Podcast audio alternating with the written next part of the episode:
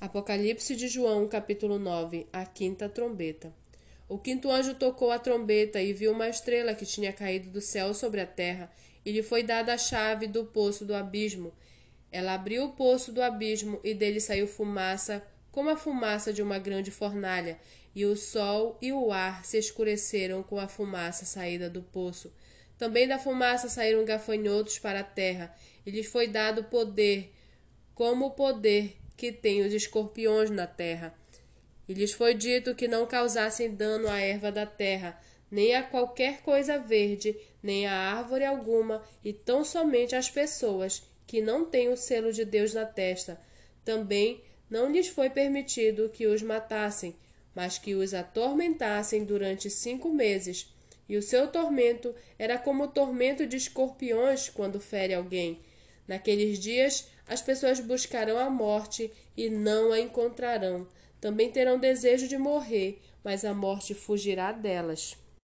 O aspecto dos gafanhotos era semelhante a cavalos preparados para a batalha. Na cabeça deles havia como que coroas parecendo de ouro, e o rosto deles era como o rosto de um ser humano. Tinham também cabelos, como cabelos de mulher, e os dentes eram como dentes de leão. Tinham couraças como couraças de ferro. O barulho que as suas asas faziam era como o barulho de carros puxados por muitos cavalos quando correm para a batalha. Tinham ainda cauda, como escorpiões, e um ferrão. Na cauda tinham poder para causar dano às pessoas por cinco meses.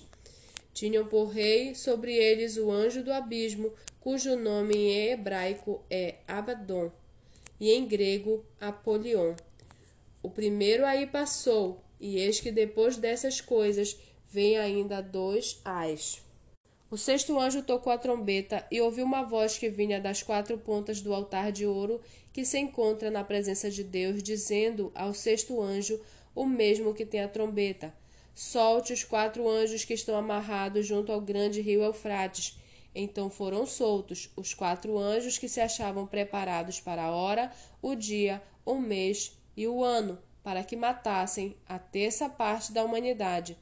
O número dos exércitos da cavalaria era de vinte mil vezes dez milhares, e ouvi o seu número. Assim, nesta visão pude ver que os cavalos e os seus cavaleiros tinham couraças cor de fogo, de jacinto e de enxofre, a cabeça dos cavalos era como cabeça de leão, e de sua boca saía fogo, fumaça e enxofre. Por meio destes três flagelos, a saber, pelo fogo, pela fumaça e pelo enxofre que saíam da boca dos cavalos, foi morta a terça parte da humanidade. Pois a força dos cavalos estava na boca e na cauda deles. As caudas deles eram semelhantes a serpentes, com cabeças e com elas causavam dano. O resto da humanidade, isto é, aqueles que não foram mortos por esses flagelos, não se arrependeu das obras das suas mãos. Eles não deixaram de adorar os demônios e os ídolos de ouro, de prata, de bronze, de pedra e de madeira, que não podem ver, nem ouvir, nem andar. Também não se arrependeram dos seus homicídios, nem das suas feitiçarias, nem da sua imoralidade sexual, nem dos seus furtos.